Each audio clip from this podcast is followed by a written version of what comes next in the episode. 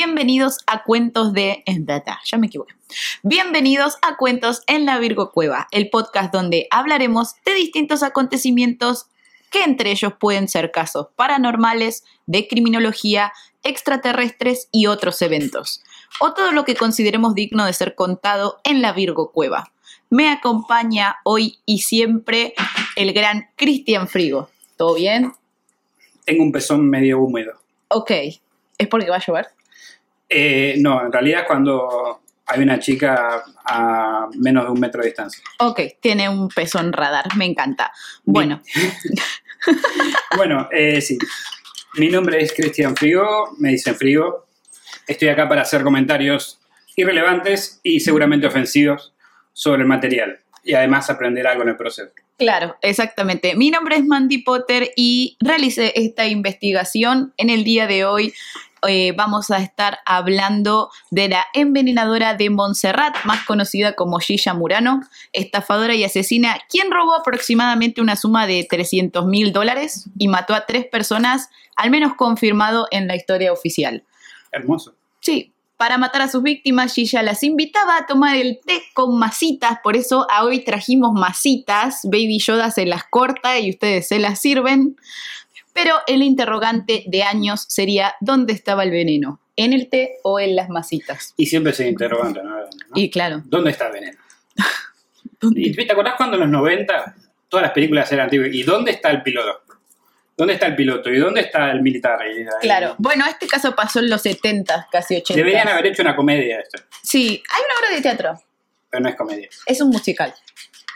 Creo. Musical. Se llama Gilla el musical. No, para, Ya no está en cartelera, estuvo años en cartelera No, y busqué videos. Lo dirigió Ricky Pashpush, que es un Es gran director argentino. Hola, te traigo las masitas. Y en la parte cerca del asesinato era como, ¿quieres un té? ¿Quieres un té? ¿Quieres un té? No sé si ya me, me suena raro. Tomate un tecito, un tecito de boldo para ir al baño. Silla, ¿no? Qué nombre raro. No, no, Gilla era el apodo. María de las Mercedes Bernardina Bola Aponte, mejor conocida como Gilla Murano, Menos mal que tenía una apodo. nació un 20 de mayo en la provincia de Corrientes, Argentina. Su madre Candela era una modesta ama de casa, mientras su padre Camilo Bola Ponte reprimía opositores o presuntos opositores del gobierno de Uriburu. Gilla era la mayor de tres hermanos. En la casa de los Bola Ponte no sobraba ni el dinero ni los lujos. Ni opresión. Ni la opresión, tampoco. Gilla era la bisnieta de Donato Álvarez. Pese a la riqueza de Álvarez, la abuela de Gilla se la liquidó en poco tiempo. Se la liquidó en, En serio. el bingo. Sí, jugaba, apostaba. Mirá cómo adiviné. Verá, Era el bingo prostitutos. Claro. Uno de dos. Taxi Boys, aunque en ese momento Taxi no eran Boys. Taxi Boys. Em, De esa época. y no, ¿Había taxi boys en el gobierno no, no, militar? y no, ¿O los todavía no. solo los políticos? Si bien Doña Delfino perdió toda la fortuna de su padre, no perdió los aires de grandeza y de aristocracia, siendo esto lo que más absorbería la pequeña Gilla de su abuela. En la familia Bolea Ponte, Bole Ponte no, Bola Ponte, había al menos un militar por generación, lo cual siempre mencionaba. O sea, para la mina era importante decir que en su familia, en cada generación había un ¿Y militar. qué pasaba si no había.? O sea, ¿obligaba a alguien a que sea militar? El hermano era militar. No, pero ponerle que hay una generación, sus hijos. No había ningún militar. ¿Qué hacemos? Claro, no, no sé. Creo Lo- que, lo creo que cuando fue- estaba dormido. Mandaba Sí, a las Malvinas. Claro, no, qué horror, pobre pibe. Eh, también en la historia familiar abundaban las historias de violencia como método de castigo o educación, lo cual no me extraña en una familia con un militar por generación. Y no me extrañan casi ninguna No. de esa época. Bueno, es cierto.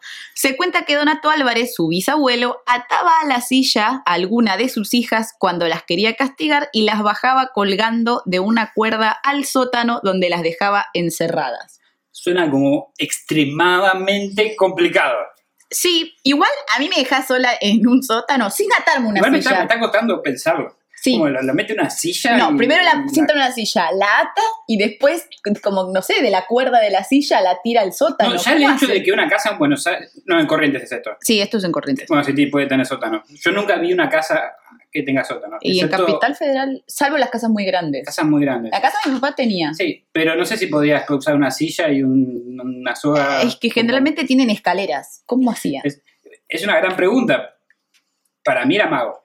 No, y si tenía una escotilla, ¿viste como en las casas yanquis que tienen como la trampera? Levanta la Ah. trampera y la, ti- la va tirando ahí. Y ahí guardas también a la gente que matás. Igual que fuerza, boludo. Porque poner que tiene una trampera y tiraba la silla y después con la silla la iba bajando por la Es que soga. te digo, me parece extremadamente Complicado. complicado para como un, método de castigo.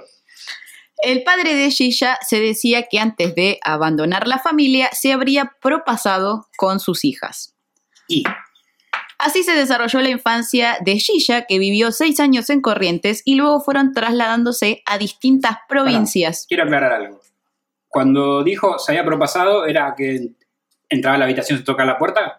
No tengo idea porque no especificaba, solo decía que podría verse, o sea, Me que, encanta cómo es la historia. o sea, no, no había, como que la familia no hablaba de eso, sobre todo no hablaba del padre, pero cuando hablaban del padre solo hablaban para decir que se había propasado con las hijas, pero no había como, No sabemos en qué. no sabemos en qué, tipo, se propasaba. Ya está. Sabemos que el otro se propasaba también con la silla. Con la silla y la- una no era, no forma era muy algo sexual, por lo menos. No, claro.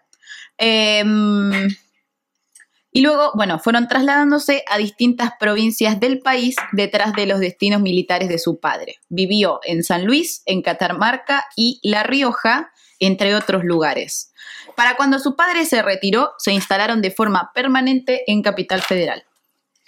En su adolescencia temprana, la familia veía a Gilla como una adolescente alta, gorda y poco atractiva, cuyo destino era quedarse soltera. Nunca elegían en Tinder. No existía en esa época, En el Tinder de esa época. Claro. Era- eran, eran correos. claro, ¿Vos lo tirás por la ventana de derecha o izquierda? claro. Al sótano no. No, no, no. Porque viste que en Tinder es derecha que, es, que sí y izquierda que no. Ah, nunca usé Tinder. Entonces te llega la carta con la foto de la, de la, de la mina y vos tenés dos ventanas. Claro, perdón. A ver cuál elegís. Pero mediante, eh, mediante deportes como natación, que era una gran nadadora, dietas y experiencia, había logrado transformar ese cuerpo y hacerlo más seductor. Para su ¿Qué tan adultez, seductor?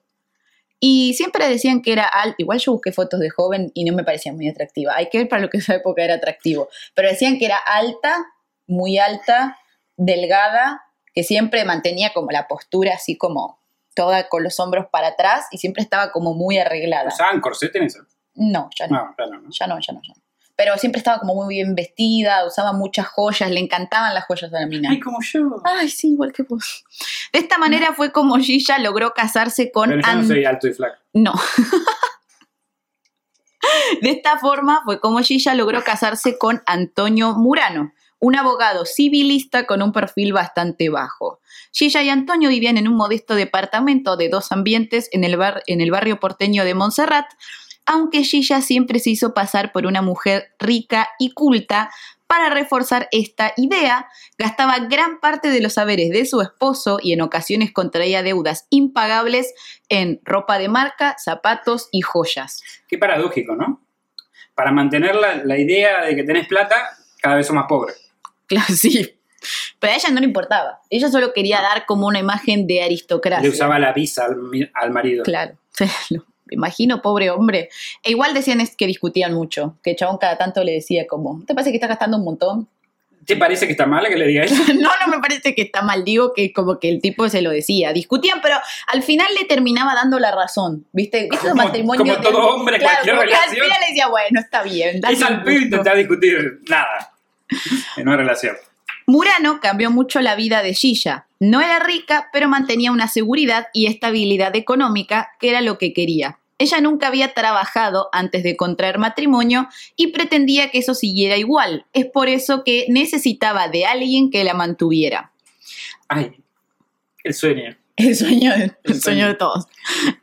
Además, le disgustaba la idea de quedarse soltera. La vida social de esas épocas tenía sus reglas y para participar de la buena parte de su desarrollo era conveniente estar casado. Según su hijo Martín Murano, Gilla siempre decía, hasta para salir con amigos y amigas y tener amistades es más conveniente estar casado, ya que soltero se le sospecha siempre algún grave defecto y se lo supone un poco regalado porque no tiene a nadie que lo esté esperando. Me siento un poco dolido Que- en este momento Claro, de la sí. historia. Bueno, o sea que vos sos... ¿Se me nota este, un poco regalado? mm, ¿Algún defecto? No Uno solo. No lo sé. Por favor, no, no, no empiecen a acumular. Las salidas a distintas confiterías con amigas y amigos era en lo que ocupaba la mayoría de su tiempo, además de visitar a distintos hombres que eran sus amantes. Como yo. Apretaba el pomo aunque no era carnaval. Sí. Su hijo relata que tenía dos amantes que él Me conocía. encanta que él sabía. Sí, él escribió un libro de la vida de la madre, en serio.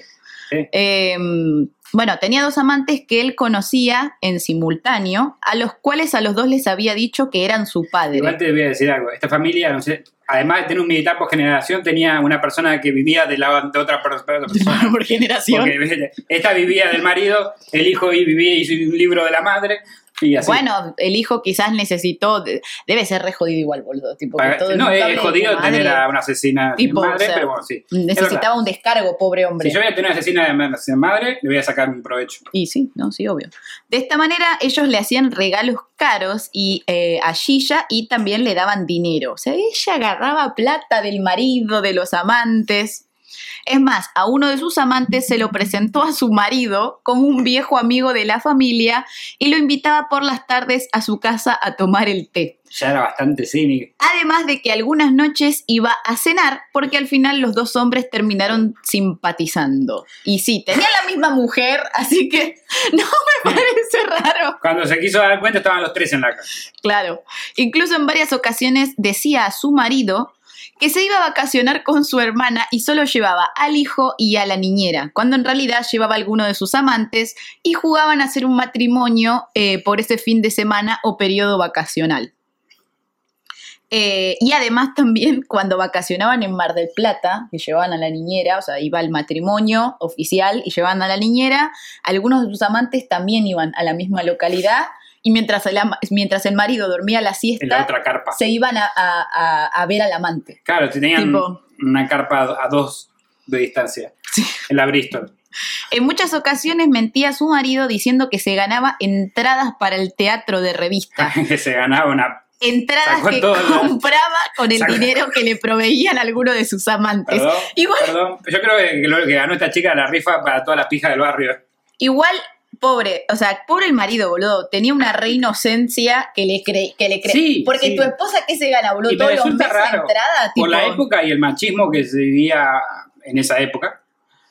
Eh, No, bueno, pero al marido te lo describen como alguien muy perfil bajo, que lo que le gustaba es que la mina luego era le pusieron los cuernos. Claro, no, no, pobre hombre. Sino que la mina como que se imponía, como que tenía un carácter muy avasallante y el chabón era muy tímido y le gustaba eh, el carácter de su esposa y también se ve que no quería ver, A mí había algo de morbo ahí. y no sé, por ahí no quería ver ahí como la realidad, como que era muy inocente.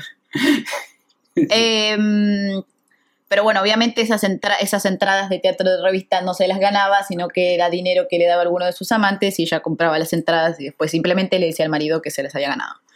Sus amigas la querían por costumbre y en su ausencia criticaban el derroche de dinero constante que hacía. Gilla era una persona irreverente, que se imponía y manejaba la mayoría de su entorno con gran carácter. No es casualidad que casi todas sus amigas o relaciones cercanas fueran con personas tímidas o de perfil bajo, cuando ella por el contrario tenía un carácter muy fuerte. Eh, que bueno, como había dicho, ante- dicho antes, eso era lo que le había traído a su marido originalmente. Sí, necesitaba gente que pudiera controlar. Exactamente. A fines de 1978 y principios de 1979, el país transitaba por una de las alocadas situaciones económicas eh, de las que se ten más alocadas, situaciones económicas de Igual las que vos se me digas, más alocadas situaciones Sí, bueno, económicas en Argentina, claro. Bueno, elegiste mal las palabras. una de las más... Sí, por ahí lo redacté, no, no tuve conciencia Si en redactarlo. puesto cualquier momento económico en Argentina, Claro, sí, está bien. Bueno, se hubiese entendido. ese momento era un momento alocado, uno de los tantos, ¿no? Pero bueno, para sí. los 70 era el momento, no, no conocían el 2001, hasta esta gente no vivió el 2001 todavía, No, ¿entendés? todavía o sea, no. vivía en una ignorancia. No, pero vivimos en un loop de situaciones eh, económicas eh, particulares. Y sí, es cierto. Eh, este periodo, caracterizado por la especulación financiera generalizada, sería recordado como el de la plata dulce. Uno de los temas del momento, discutido en todos los ámbitos por igual, era lograr una tasa eh, alta de interés al colocar un dinero en una financiera o en una mesa de dinero. Yo me pregunto, ¿no? Esto capaz estoy tirando spoiler. Pero lo de la plata dulce, ella matando gente con veneno en masita, ¿tiene algo que ver? Y puede ser. Vamos, vamos, vamos, espera. Vamos a ver cómo se desarrolla. ¿Por qué genera la plata? O sea, sí, era dulce. Eh, claro. Eh, cantidades que hoy nos asombrarían podían ser ganadas en, poco día, en pocos días. Hombres poderosos, miembros de la clase media y trabajadores arriesgaban su dinero para lograr enormes beneficios. Algunos creaban empresas fantasmas para obtener créditos que después eh, colocaban a plazo fijo. Otros abrían cuentas en el extranjero y también estaban los que desaparecían con dinero ajeno. Y, Y bueno, y a eso vamos. Todo esto sirvió para crear un común denominador que abarcó a casi todos por igual, el deseo de tener más y más a través de la especulación financiera. El dinero ya no importaba como medio para producir bienes, ahora era capaz de reproducirse por sí mismo. y así fue desde ese momento hasta el fin del mundo. Más o menos. Era como bitcoins, pero con plazos fijos y prestamistas y financieras. Eh, pero no habían llegado las bitcoins Sí. o, la- o evolucionaron en Esto bitcoins. era durante el gobierno militar, ¿no? Claro. Eh, Y si mismo el país se financiaba con, que- con préstamos. Y sí. Eh, sus amigas, eh, como había dicho antes, la querían por costumbre y aburrimiento, pero no había una Siempre real amistad. sí, Eh, bueno, no- pero acá eran todas, boludo. Te sigo viendo, no me caes muy bien, pero te sigo viendo porque es costumbre. Claro, y sí. Como que me falta esa cara de culo ahí. No, pero además de eso, viste que es la típica de que cuando se va ese amigo, tipo, lo criticás, lo que hace. Sí, eso es. y eso era lo que todos. hacían con Gilla, le criticaban. Sí. Cuando no estaba en su ausencia le criticaban porque tenía gastos ex- excesivos por la actitud altanera que tenía, pero después la invitaba a tomar un té con masita, masita y como, sí, sí voy, sí, sí voy. No, ustedes son re falsas. Re falsas. son. Claro, pero voy igual. No. Hasta Gilla es una soreta. Ay, tengo... Ah, hola, Gilla. Sí, sí, ahí voy, tipo. Trae las masitas. Como sea, Gilla logró engañarlas a todas, haciéndoles creer que era una mujer tremendamente Ah. eficiente en inversiones financieras. Perdón, en un momento pensé que dijiste haciéndoles creer que era una mujer. No, Y ya me vas a no, decir no, no. plot twist. No, no, no. Y por fin consiguió que tres de las más íntimas le dieran una buena parte de sus ahorros para que ella se encargase de multiplicarlos. O sea, esta gente que la criticaba porque gastaba plata, plata de más, le dio Confió plata. en ella y le dio plata. La mina decía No voy a decir esto. que se merecen lo que les pasa, Claro, pero se merecen lo que les pasa. Gilla decía esto. Yo conozco la manera de que la plata te rinda mucho más que en un plazo fijo. Repetía siempre con tono profesional, sin ofrecer detalle. O sea, ella no daba detalles, era como mister se hacía la Se misteriosa. ve que tampoco le preguntaban. Te, decía detalle. como, yo conozco, pero esa es re señora de antes, yo conozco. ¿Viste que tu abuela cuando veniste decía, yo sé algo que vos no sabés? Y a vos de pibe te daba intriga como, ¿qué iba a mí me daba decir? mucha intriga, muchas cosas que decía mi abuela. Pues tenía Alzheimer. Entonces te decía, tengo que ir a, a- a la iglesia porque estoy mal de la República. Claro, ¿qué era estar mal de la República? A mí me intrigaba, no sé. Claro, es que es eso, Gilla tenía mucho de eso, como que te tiraba esas oraciones y se iba, ¿entendés? Entonces a la gente le generaba como misticismo, como duda y se ve que terminaba confiando porque, no sé, Bueno, wow. para, para decirlo le- leve- levemente. era secretera la, la Gilla. Em, de este modo, eh, de, de modo que las amigas retiraban el dinero de sus bancos y se lo daban a la supuesta inversora, quien a su vez les firmaba pagares como comunes y, y corrientes. O sea, era como que le firmaban y ah, I owe you. Claro, toma, toma mi dinero, firmame este pagaré y estamos Este bien y ya luego me traes la plata y cancelamos el pagaré y ya está.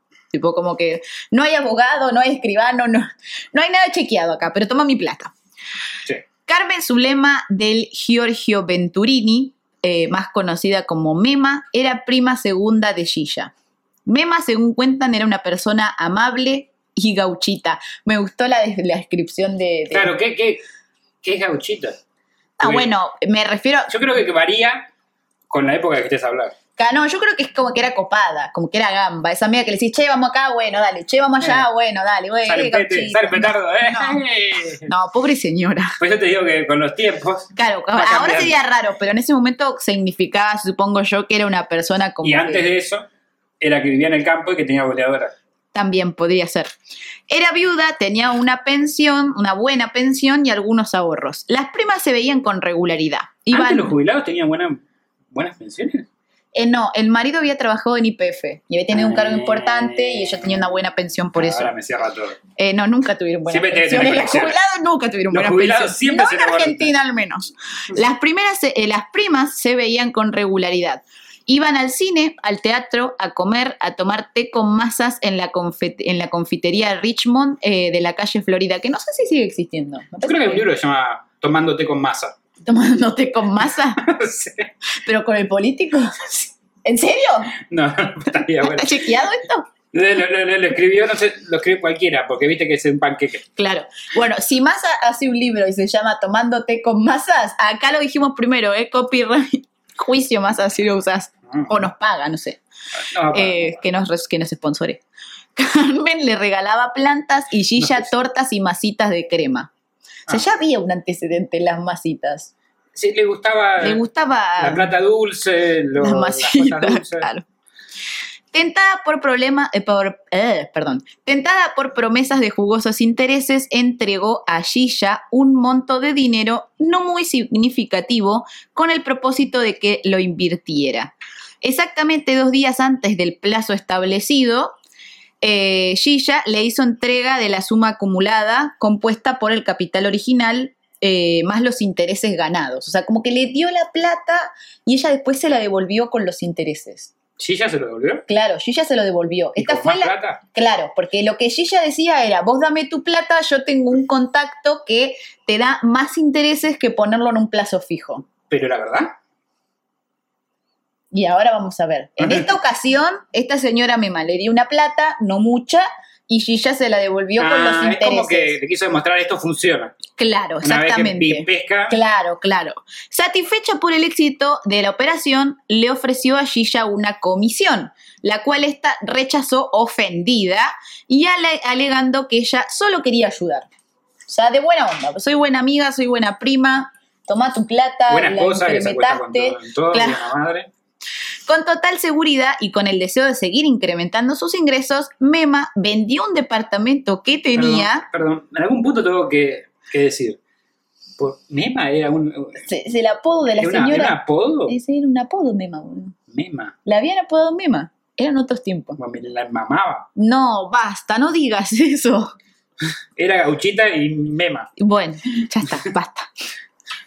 Son Eh, muchas vendió el departamento que tenía y sumó sus ahorros. Esta suma la transformó en dólares. Se estima que la Oh. suma total era un total como de 20 mil dólares. En los 70, que 20 mil dólares en los 70 era muchísima plata. Sí, ahora, ahora- también es muchísima Ahora plata. es muchísima plata, pero no compras una puerta. ¿no? Claro, pero no compras una propiedad. Eh, o sea, ella había vendido una propiedad y agregado ahorros de ella. O sea que las propiedades estaban muchísimo más baratas. Sí, se podían. Claro. No se puede comprar porque también había menos plata circulando, ¿no? Bueno, pero el banco te daba préstamos más fáciles. Eh, ah, ¿alguna vez existió eso? Sí, sí en los 70. bueno, todos estos 20 mil pesos se los entregó a Gilla para que lo volviera a invertir, quien le aseguró que recibiría casi el doble de intereses por su inversión. O sea, ella le aseguró que iba a re- uno. devolvi- de- de- de- recibir como 40 mil dólares. ¿Ibas a decir devolver? No, me confundí. Quise decir entre devolver y recibir y armé como una palabra nueva. Bueno, Devolvió la vida. inventando palabras con Mandy Potter. Paralelamente, Gilla tenía una amistad con su cuñada Nilda Gamba. La relación entre las dos mujeres era impecable. Nilda había conocido en la casa de Gilla a Rafael Murano, hermano de Antonio, con quien se casó a los pocos meses, aunque envi- enviudó con la misma rapidez. Gilla y Antonio protegieron desde ese momento a la cuñada y la invitaban casi todas las noches a comer. Esta señora vivía al lado. Y Vivía por eso en el a departamento al lado. Igual es re molesta. Sí, o no, bueno, no, capaz que le gustaba. ¿Vas a acostar al marido? No, marido era re boludo, no. Ella se acostaba. Claro. Pero era viuda la señora. Y por eso.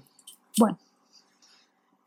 O sea que si vengo a comer todos los días a tu casa te voy a parecer re molesta. Sí, por eso no te invito. Tremendo. No voy a venir más hasta Virgo Cueva. Voy a conseguir otra. Quien a su vez era muy amiga de Leila Formisano de Ayala, a quien llamaban Chicha. Tenés a Chicha, tenés a Mima, tenés a Chicha Esa chicha mema y a a Chicha. Chicha. Claro. y a Yuya no. Mira, eran, eran cosas de esa época, ¿entendés? Sí, si vos eras sí. una señora con clase, Tenías una, tenías apodo un de apodo. bueno.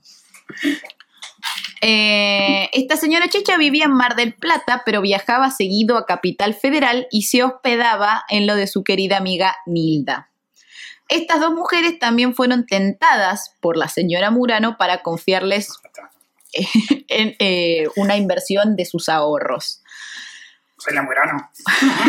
Ay, no.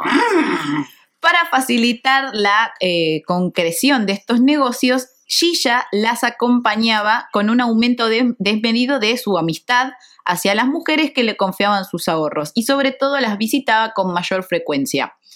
El plazo para la devolución del dinero había transcurrido y como Gilla nunca lo había puesto a trabajar, que era como se decía en esa época, resolvió eh, darles la siguiente excusa.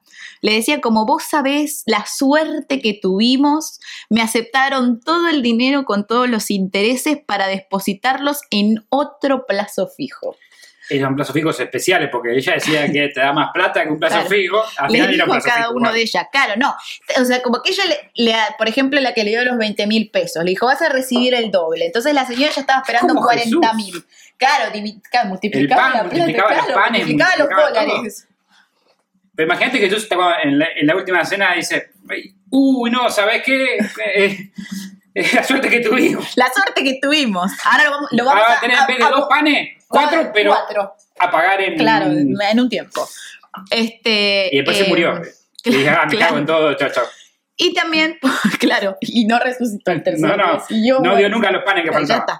Y también por las expectativas de las tres, cuya ansiedad por obtener beneficios se había transformado ya en una desmedida ambición. Claro, yo le doy 20 20 pesos a alguien, me dice que voy a recibir 40, y después me dice que voy a recibir 60 y yo también estoy re esperando que me pague. Es como, dale, Vos pagame, te atrás con, eh, con los números. ¿Por qué? Porque si vos le das 20 pesos a alguien, estás excitada por 60. Está Es mal en este país. Lo puse, bueno, 60 mil dólares. Bueno, do- donen, donen. En dólares. En dólares. Algunas realizaban cálculos respecto del destino que darían a su ahora muy interesante capital. Chicha, por ejemplo, dejó una seña en una importante agencia de viajes para realizar su tan soñado tour por Europa. Cuando Chicha comentó este hecho eh, con su amiga, cuando fue y le contó, esta se mostró exteriormente recontra feliz, pero comprendió que no bien transcurriese el nuevo plazo debería tener indefectiblemente una solución. Eh, ya no cabrían más excusas, ya que la deuda alcanzaba alrededor de los 300 mil dólares. O sea, a las tres en total les debía 300 mil dólares. ¿Y en qué se lo gastó? No, no se sabe en qué se, no se sabe qué hizo con la ¿Sabe plata. qué hizo con esa plata? No. El sábado 10 de febrero de 1979. Dejó un mapa con una Claro, busca la plata aquí. Eh, el sábado 10 de febrero de 1979, Nilda Gamba comenzó a sentir dolores agudos en el estómago y náuseas.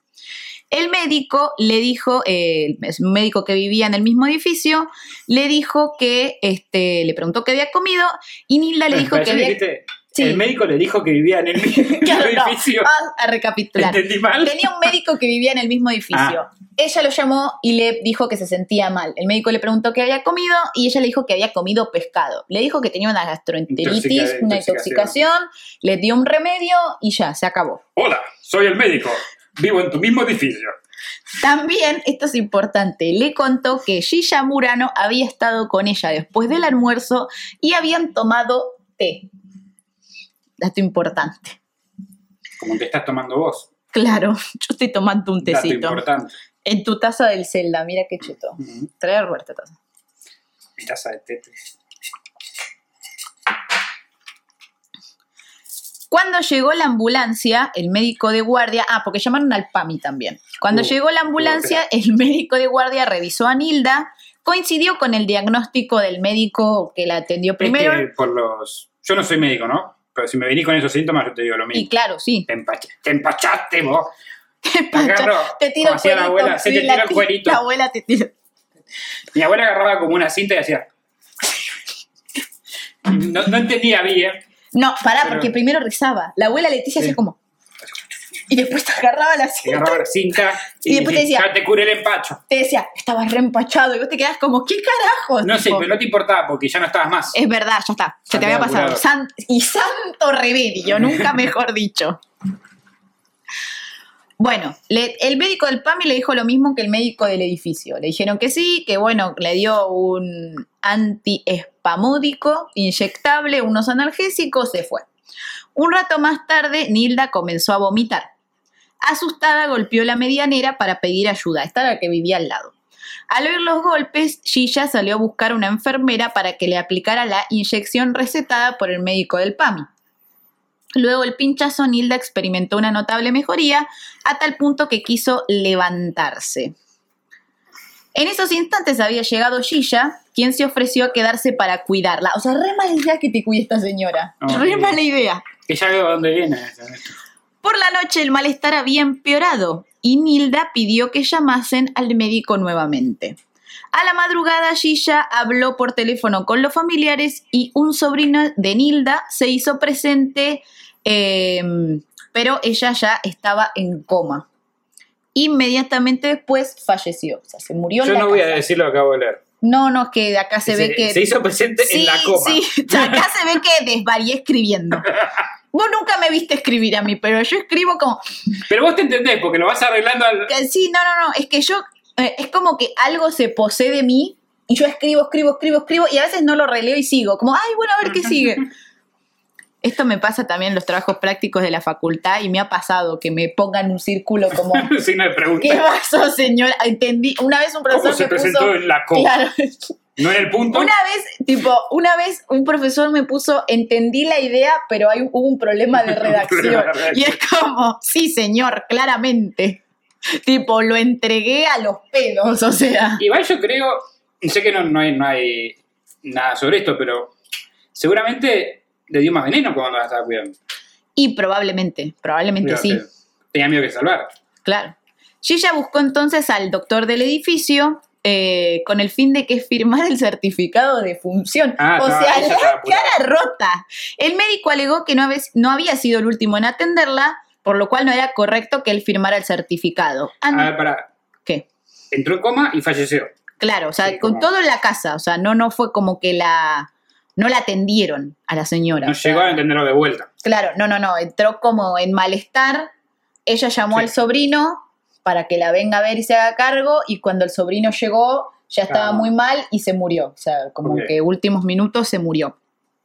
Y Gilla, lo que decían en otros libros, buscó al médico para evitar que le hagan una autopsia. Porque no, esto no sé si sabías. Cuando alguien se muere en su casa, tienen que eh, darle el certificado de defunción ah, y ponerle el motivo de muerte. Por ejemplo, eh, caro- eh, paro cardíaco. Entonces, de esa manera no se hace autopsia. Pero si se pone muerte dudosa o no, o no se sabe la manera de muerte, sí o sí tiene que hacerse una autopsia. Entonces, ella lo que quería asegurarse era de que le pongan un motivo en el certificado de defunción y no tenga que hacer una autopsia. Para ¿Cómo eso, lograba eso? eh, lo que logró fue lo siguiente. Eh, llamó a la mm, funeraria y le pagó al médico de la funeraria para que le haga el certificado de función. Porque el certificado de defunción te lo tiene que hacer. Esto yo lo sé cuando se murió mi abuela, que se murió en la casa de mi mamá. O viene el PAMI y revisa el cuerpo y le hace el certificado de función con el motivo de muerte. O vos llamás a la funeraria que se va a encargar del velorio y del entierro. Y la funeraria tiene un médico que también te emite el certificado de función. Entonces lo que ella hizo fue directamente ir arreglando el velorio y el, el entierro y habló directamente con el médico de ahí y le, hizo- le pagó, le hizo el certificado, chau, se salvó médico- de que le hagan, Como todos en este mundo. Le tiras unos mangos Claro. y. como todos en preguntas. Argentina, le tiran, bueno, está bien. No es en Argentina, en todo el mundo. Es más, le puso en el certificado paro cardíaco no traumático. Empacho grave. Claro. Esto evitaba la autopsia y las complicaciones para la funeraria, porque también a la funeraria le complica que haya que hacer una autopsia de ese cuerpo, porque hay que mandarlo a la morgue, o sea, es medio un quilombo. un cuerpo viejo, feo. No, pobre señora, ¿qué sabe? No hables así, pobre mujer, la, mat- la mataron envenenada. No, tenés razón. En el velorio, este, la sobrina de Nilda le preguntaría por el dinero a Gilla y ella, ofendida, le explicaría que la deuda estaba cancelada hace meses. La sobrina de Nilda le extendería un pagaré, o sea, le, le, le da la mano un pagaré con su firma por 60 mil pesos. O sea, le dice, no, pero ¿cómo que pagaste todo si yo tengo este pagaré de 60 mil pesos? Claro. Y la señora, haciéndose así como la rica, como la superada, Esta, esta, la cuñada colera, esta es la cuñada, la que murió la cuñada. claro. Pero, ¿cómo se llamaba? Nilda. Nilda. Y tenía un sobrenombre, ¿no? No, esta no tenía sombrero. Esta es la única que no tenía sobrenombre. que tengo un, tengo un quilombo de. No, no, no. de Ella, gente. eh, ella tenía préstamos de tres personas. Esta no es la Chicha, gauchita. no, Chicha, Mema, que es la gauchita, y Nilda, que es la cuñada. Ah, ahí está. Y Mema, además de ser la gauchita, es la prima. Ah, bueno. Chicha es la amiga de Mema. Mantenía todo en familia. Todo en lazos- familia, lazos sí, boludo. Cuidado si te pido plata, ya sabes. Tomo mucho té. No traigo masitas, pero tomo mucho té. Con Bueno, masa. Claro.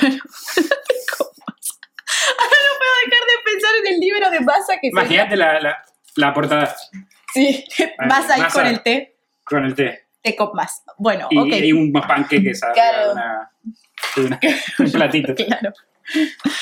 Eh, bueno, Gilla le responde que esa plata de ese pagaré que quedó pendiente, esos 60 mil pesos, ah, eso no es nada. Mañana te lo pago. Sí. No se lo pagó nunca en su vida, pero bueno. Al mes siguiente, ¿me vas a decir algo? No, iba a decir que era una hija de puta. Sí. Al mes siguiente, por otro lado, eh, el viaje de Chicha nunca se concretaría. El lunes 19 de febrero de 1979, Pará, pará. ¿Esto cuánto pasó después? un mes después. Ah, un- se murió en enero, ¿Se iba muriendo justo cuando se terminaba el plazo? claro, exactamente. Mm. Unos días antes de que se termine el Esos, esos plazo. investigadores. O sea, unos días antes de que se termine el plazo, pero no me acuerdo, estaba buscando dónde se, cuándo se había muerto Nilda. No, está bien, igual era una pregunta. Bueno, ya está. Era para ver qué tan sospechoso. El 10 de febrero se murió Nilda. Ah, no, ni esperé un mes, boludo.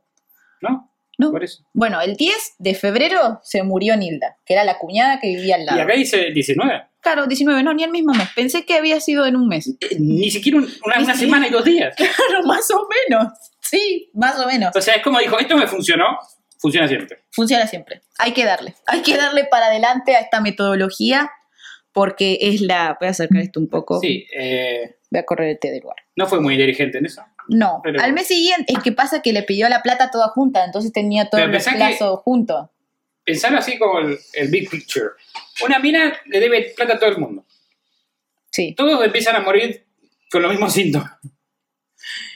Y todos son gente justo que ella le debe plata. Alrededor de ella va muriendo la gente que le debe plata. Y bueno, he, hete aquí el interrogante. Espera un, po espera un poco, que ya llego. Sí, Pero soy, bueno. muy ex- soy ex- excitable. Sí, ¿Te el acordás del 19 de febrero de 1979, o sea, como dijiste, ¿cuánto? Nueve, Nueve días después. Antes del mediodía, Gilla pasó a buscar a Leila. Esta Leila es la chicha. Me La- gusta el nombre Leila, Sí. la princesa. Es lindo. Las dos salieron juntas a pocos minutos. Eh, Carlos Alberto, que era el portero, se las había cruzado. Eh, ese día la- las habían visto juntas. Y después de un rato, ella volvió, Chicha volvió a la casa de Chicha. Y le preguntó al portero, ¿la vio a Chicha? Y le dijo, no, pero ¿cómo? Si No, no ustedes salieron juntas, claro. Y ella le dijo, en realidad la esposa del portero le dijo, no, pues si ustedes estuvieron juntas. Y le dijo, no, lo que pasa es que ella se sentía mal y tuvo un problema y tuvo que volver a su casa. Entonces yo me quedé preocupada porque ella volvió a su casa y quería saber si la había visto. Y los Era porteros... buena como inventando en el momento. Claro, y los que era bueno improvisando en el momento, tipo. Y los porteros le dijeron, no, la verdad es que no la vimos. Tipo, no la vimos. Esa misma noche, este, volvieron, este, a- volvió a las 9 y le tocó el timbre, porque tenían que ir al teatro. Habían arreglado para ir al teatro. Y le volvió a preguntar a los porteros. Dijeron que no la vieron y le preguntaron por qué no la llamaba por teléfono y le dijo, no, debe estar descansando. O sea, fue a la casa, tocó el Salió- timbre, sí, y no quería llamar por teléfono, porque eso lo molestaría. Claro, no, ella tocó el timbre, no la atendió. Le preguntó al portero, ¿usted la vio hoy de nuevo? O sea, ya le había preguntado al mediodía. Sí, sí. Entonces a la noche volvió. ¿La vio? No, no la vi. No, no, pero digo, ella marca, yo la estoy molestando si la llamo por teléfono. Claro. Todo lo demás no. Que bueno, no sé, por ahí tocó timbre, supuso que no atendió porque estaba durmiendo y dijo, ¿para qué la Ah, voy a llamar bueno, si sí. está durmiendo? Está, En realidad sabemos que era cansilla. todo. Sí, Sí, obvio. pero es- bueno, y que tenía entradas con, con ella y con otros amigos para ir al teatro y que, bueno, no importa. Me la pregunto si habrá sido verdad lo de la central. No, este día supuestamente sí salió con otras personas. Ah, ok. Y o casualidad, la señora una. estaba descompuesta. No, no, ¿sabes por qué pregunto? Porque pienso que es tan rata Claro, sí, puede que en realidad nunca le compró la Claro, entrada a ella no, porque no, iba a estar muerta. Ya Claro, entonces eso. le dijo a estos amigos, sí, vamos al teatro, y después hizo todo un acting antes de ir al teatro como para, bueno, no se sabe. Tres días después, ante la absoluta desaparición de Chicha o de Leila, eh, la pareja de porteros tomó cartas en el asunto. Buscaron a un vecino que tenía la copia de las llaves eh, Mm, para abrir la puerta. que iba la noche a verificar el calefón. pero había un pasador cerrando la puerta por dentro. O sea que estaba cerrada por Claro, exactamente. La policía entró saltando por el balcón contiguo. Leila Formizaro de Ayala, de 52 años, estaba muerta desde hacía tres días, reclinada en el sofá con los ojos fijos frente al televisor encendido y recalentado. Había masitas dulces en la heladera. Eh, ¿Para aunque- qué, qué estaba recalentado? El televisor, televisor Ah, ¿Se viejo. recalentaban en esa época? Sí, bueno, no podía dejar mucho tiempo Ah, prendido. pensé que habían dejado Tinelli. No, creo que no estaba Tinelli todavía No. al aire en ese No, porque momento. si no explicaría por qué se moría. Claro. Había masitas dulces en la ladera, no es un dato menor, No. eh, pero no lo tuvieron en cuenta en ese momento. Sí, ¿por qué guardarías masitas dulces en la heladera? ¿Se guardan ahí? Y depende, si tienen frutas, sí. Viste que hay masitas que le ponen frutas arriba. ¿Le ponen alguna cereza alguna? Claro, Alguna, sí, pero a la más es- les ponen a veces como... No, yo siempre las dejo tipo. Sí, yo también, pero bueno. Depende, porque viste que hay como que son masitas secas, pero existen las masitas mojadas. como mi pezón. No, qué horror. No, no existe una masita mojada. Existen otras cosas mojadas. Ok. La causa de muerte, según el certificado de función, fue un paro cardíaco. Hola, señor. Me dan masitas mojadas. Claro, la señor me da masitas. ¿Y por qué le dicen masitas secas? No, no estudié para esto. No, ya sé. Pero yo pienso que si vos me decís que existen las masitas secas, podrían existir las masitas mojadas. Sí, sí, te- técnicamente. Técnicamente sí. Si no se llamaría masita. Claro, por eso, tipo, masitas secas, boludo. El 24 de marzo, Mema del Giorno Venturini Ma- ma- masitas mojadas son las que tienen veneno adentro. claro, sintió náuseas y un profundo malestar. O sea, ya se murió Nilda y ya se murió Chicha. Queda la prima Vamos, Mema. dos en nueve días. Sí. Y ahora 24 de marzo. Bueno, acá 19 de febrero, 24 de marzo se esperó un poquito. Sí, la verdad que Se sí. esperó un poco, un, po- Eh, un mes esperó. Claro, bueno, un mes, sí. sí. Sintió náuseas y un profundo malestar. Desfalleciente, consiguió arrastrarse hasta lograr abrir la puerta de su departamento.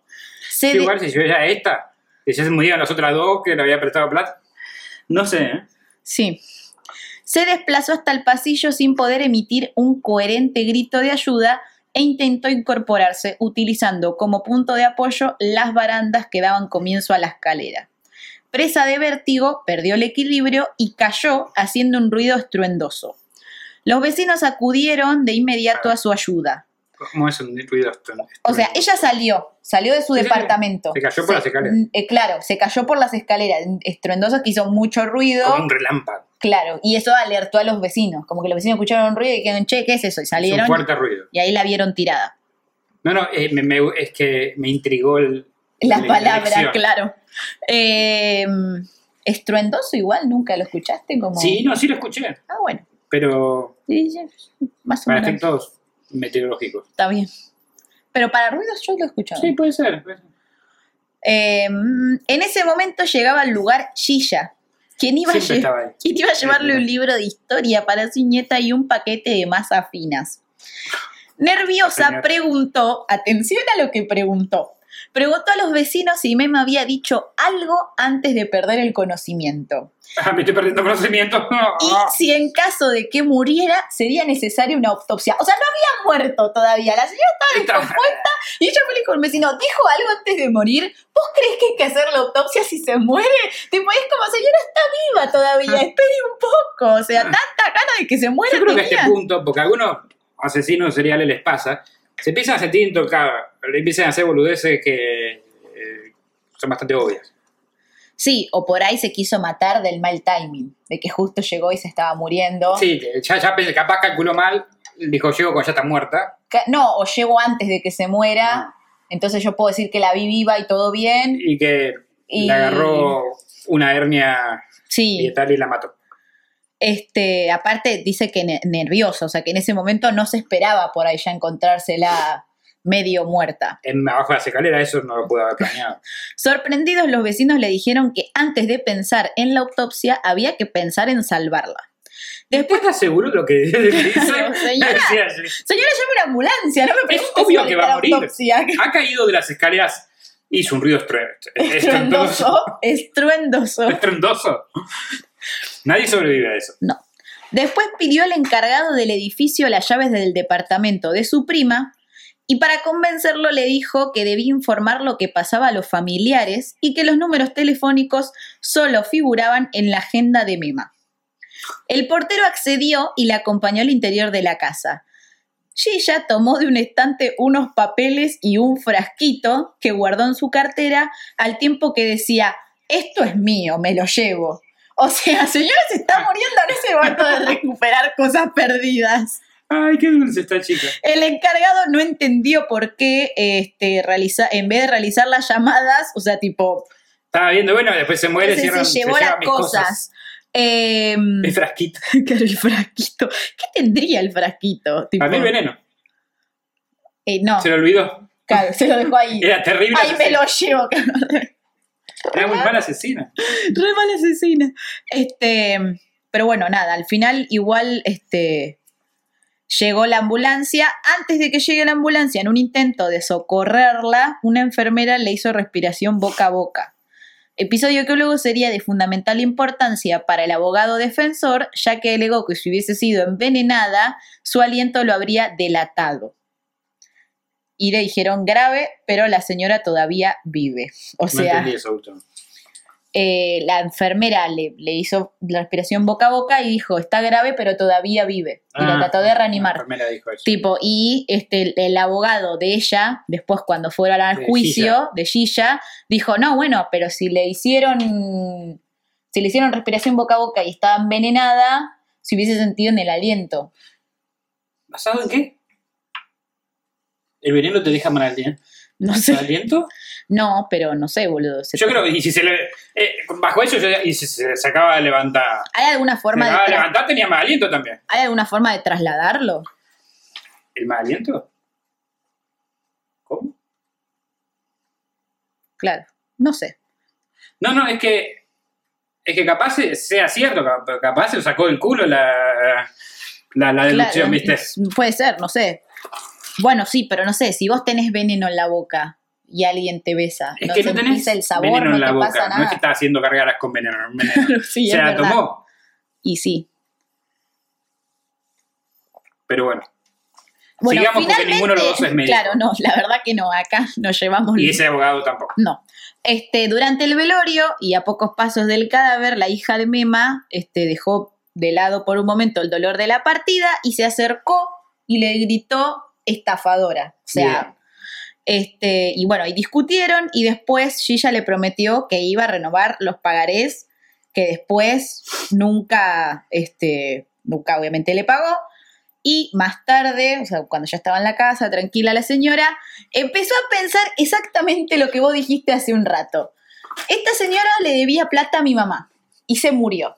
Y hace un mes, dos personas a las que también les debía plata se murieron en una circunstancia ¿Sabes lo que me- mega parecida. Lo que me pasa, que esta deducción la tendría que hacer las policías, los peritos, peritos, o sea, Pero pensá que las tres muertes se pasaron como paro eh, respiratorio. Sí, igual es raro. Y en el primer caso, que esto no lo agregué acá, pero lo voy a decir, esta señora Nilda era diabética y ya había tenido un ataque un mes antes.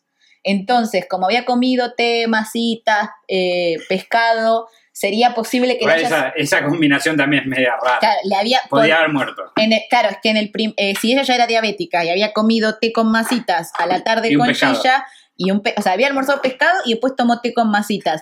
Le podría haber agarrado un, un paro de diabetes. Bueno, no sé si es tan. Un paro tan- diabético, no sé si. ¿No, es un- no se dice un paro diabético? ¿Paro diabético? No, sé si De vuelta no somos medios. No, No somos médicos, no podemos saber. eh, yo lo que entiendo es que a los diabéticos les sube o les baja el azúcar y eso los puede hacer irse más allá, pero no entiendo qué es lo grave. Quise ir más allá. Claro, se, se mueren, boludo. Si te baja el azúcar o si te sube mucho el azúcar cuando sos diabético, te puedes morir. Sí. Pero no entiendo bien lo del azúcar, así que no voy a decir una gansada. no, eh, sí, sí. Igual, seguramente hemos dicho 80 gansadas ya. sí, sí, ya a esta altura ya dijimos más boludeces sí, de, sí. sí. de las que pudieran ser Yo no puedo por las gansadas, eso es lo que quiero Sí. decir. Vamos, vamos a hacer conjeturas sin saber, es parte de. Bueno, sí. Este debería ser el nombre del podcast. Conjeturas sin Conjeturas saber. sin saber. Bueno, la cosa es que la mamá de la mamá no, No, la hija de Mema de, la- de Mema. eh, dijo exactamente lo Mini que vos le podemos poner. Mini le podemos poner. Bueno, Mini pensó en eso, dijo, che, ¿qué onda? Se murieron tres personas a las cuales le- esta persona les debía plata. Entonces hizo la denuncia en la policía. Bien, señora. Eh, bien. Y se abrió la causa, este, comandada por el, juez, por el juez Diego Pérez, quien ordenó inmediatamente la exhumación de los tres cadáveres para... Casi seguro que Pérez. ¿Va con Z? No conozco ningún Pérez con ese. Este estaba en todos lados con ese. Ah, bueno, capaz sí. Es que Eh, pero es algo que acabo de aprender. ah, en Wikipedia aparece con ese. Ah, no, entonces debe ser. Wikipedia nunca se equivoca. No, por eso. Este, o sea, en Wikipedia, en los libros, en varios no, no, lugares. es, el está- Pérez, es el Pérez con ese. Con ese. Ok, Para que sepa también la gente. claro, hay un Pérez con ese. Existe. Es un juez. Era un juez. Era un juez. Ah, sí, sí, sí. Eh, no, no sé, de estos de los 70, ya no sé cuántos años tenía. No, coronavirus. Eh, bueno, les practicó la autopsia a Nilda y a Chicha, las o que sea, se habían volvieron a muerto. los cuerpos de hace un mes. Claro, exhumaron los cuerpos de las señoras que fallecieron en febrero. El tema es que obviamente no arrojaron ninguna evidencia. Después de un mes muerto es muy Y no. Por el proceso de descomposición, una de las sustancias que se forma es el clorida, clorhidrato, ¿se dice? ¿Cómo? Clorhidrato. Clorhidrato. ah. Clorhidrato. Bueno, de cianuro. Esto impide establecer si esa sustancia está allí por causas naturales o por haber sido ingerida por la víctima.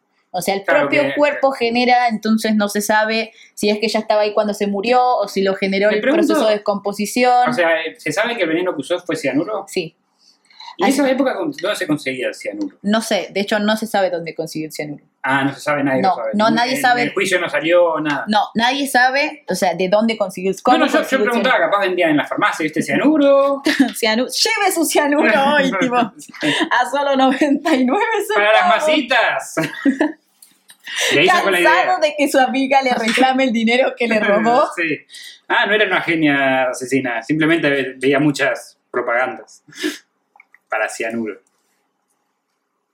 Igual, creo que en ese caso fue muy inteligente o estuvo muy bien asesorada por un profesional, porque no me parece casualidad que las haya envenenado con cianuro, que en la descomposición del cuerpo es algo que el cuerpo genera naturalmente, porque ve, ya pasó un mes, Mirá, es mirá. incomprobable. Po- Podría haber sido que era muy inteligente, podría sido que fue asesorada por uno de sus amantes, que capaz era profesional de esto. Es que uno de sus amantes era médico. Bueno, por eso te por digo. eso. O sea, Y- me o- parece o que no era una que casualidad. tuviera mucha suerte. No, a mí me parece que no era casualidad, que justamente se asesoró con alguien y usó el cianuro. Aparte, alguien se lo tuvo que haber dado. Se lo tuvo que haber conseguido de alguna manera. Es que los médicos me, me suena que tienen cianuro, no sé por qué. Y pero teniendo un tener. amante médico, uno de sus amantes era médico, eso está confirmado, y fue como sospechoso. Sí, de hecho yo lo hubiese puesto como. No sé si no, no debe haber habido prueba, pero para mí algo él sabía. No era prueba, pero sí, pero o sea, quedó como sospecha. Eh, Eh, cómplice. Claro. Bueno, no en esos dos casos no pudieron confirmar. En cambio, en el cadáver de Mema pudo determinarse con exactitud que en sus vísceras habían restos de cianuro alcanino y es así que se consideró que se trataba de una muerte por envenenamiento. O sea, en el caso de Mema es el único caso que pudieron comprobar que sí fue envenenada. Las otras caen de maduro, o sea, como bueno, sí, Sí. esto Sí. sucedió. Pero pudieron comprobar en el juicio que las tres. O eso viene ahora. No lo comprobaron, eso viene ahora igual Porque porque digo, porque ellos pueden estar seguros de algo, pero si no lo pueden probar en el juicio, Bueno, igual pudieron comprobar uno. exacto, pero el- el- la, por uno es diferente la sentencia que por tres. obvio.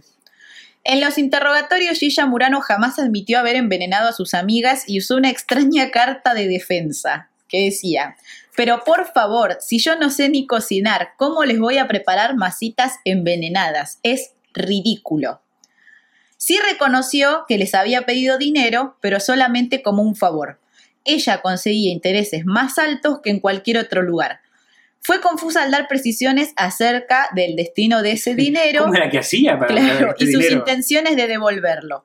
Murano fue alojada en la cárcel de Mujeres de Ceiza mientras la policía rastreaba a un personaje escurridizo que, según testimonios, había sido un amigo muy cercano a la presunta El asesina. ladrón de las hamburguesas de McDonald's. Claro. Se trataba de un médico quien podría haberle enseñado a Gilla el arte Mirá, del Debería envenenamiento. haber sido detective. La verdad que sí. Y sus métodos más infalibles. No fue encontrado. O sea, esta persona nunca la encontraron. En contra de todas las previsiones, en la ¿No cárcel encontraron? no, no encontraron a la ¿A persona un médico que- no encontraron? O sea, no, no, no pudieron encontrar...